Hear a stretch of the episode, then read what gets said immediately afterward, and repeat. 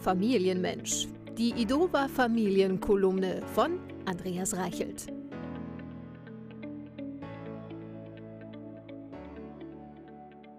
Als Eltern haben wir eine klare Vorstellung vom abendlichen Familienleben. Erst wird gemeinsam gegessen.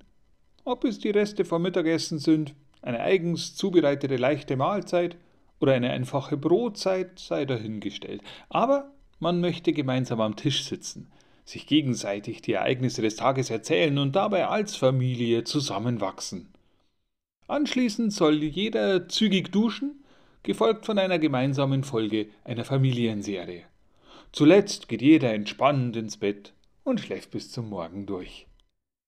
Solche Abende lassen sich in der Realität an einer Schreinerhand abzählen.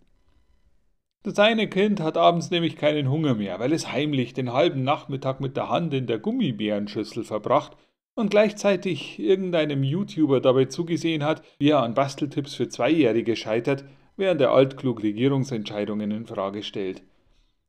Nun kann nicht geduscht werden, weil die Schulter vom Halten des Handys schmerzt und die Hausaufgaben vergessen wurden. Diese müssen jetzt gescreenshottet werden.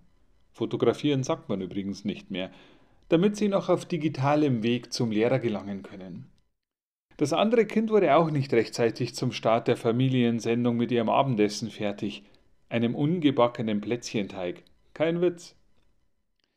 Dass man nicht mit der Sendung warten könne, stößt auf Unverständnis.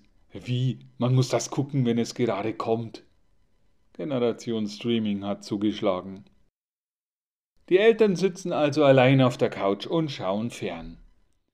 Als sie eigentlich ins Bett gehen möchten, setzen sich die Kinder dazu und halten sich weitere YouTube-Videos vors Gesicht. Von den Eltern angesprochen? Reagieren sie nicht. Die Earpods haben eine Funktion, Außengeräusche auszublenden. Klasse.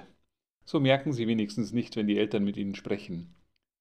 Diese sind ohnehin zum unscharfen Bereich außerhalb des Handys verkommen.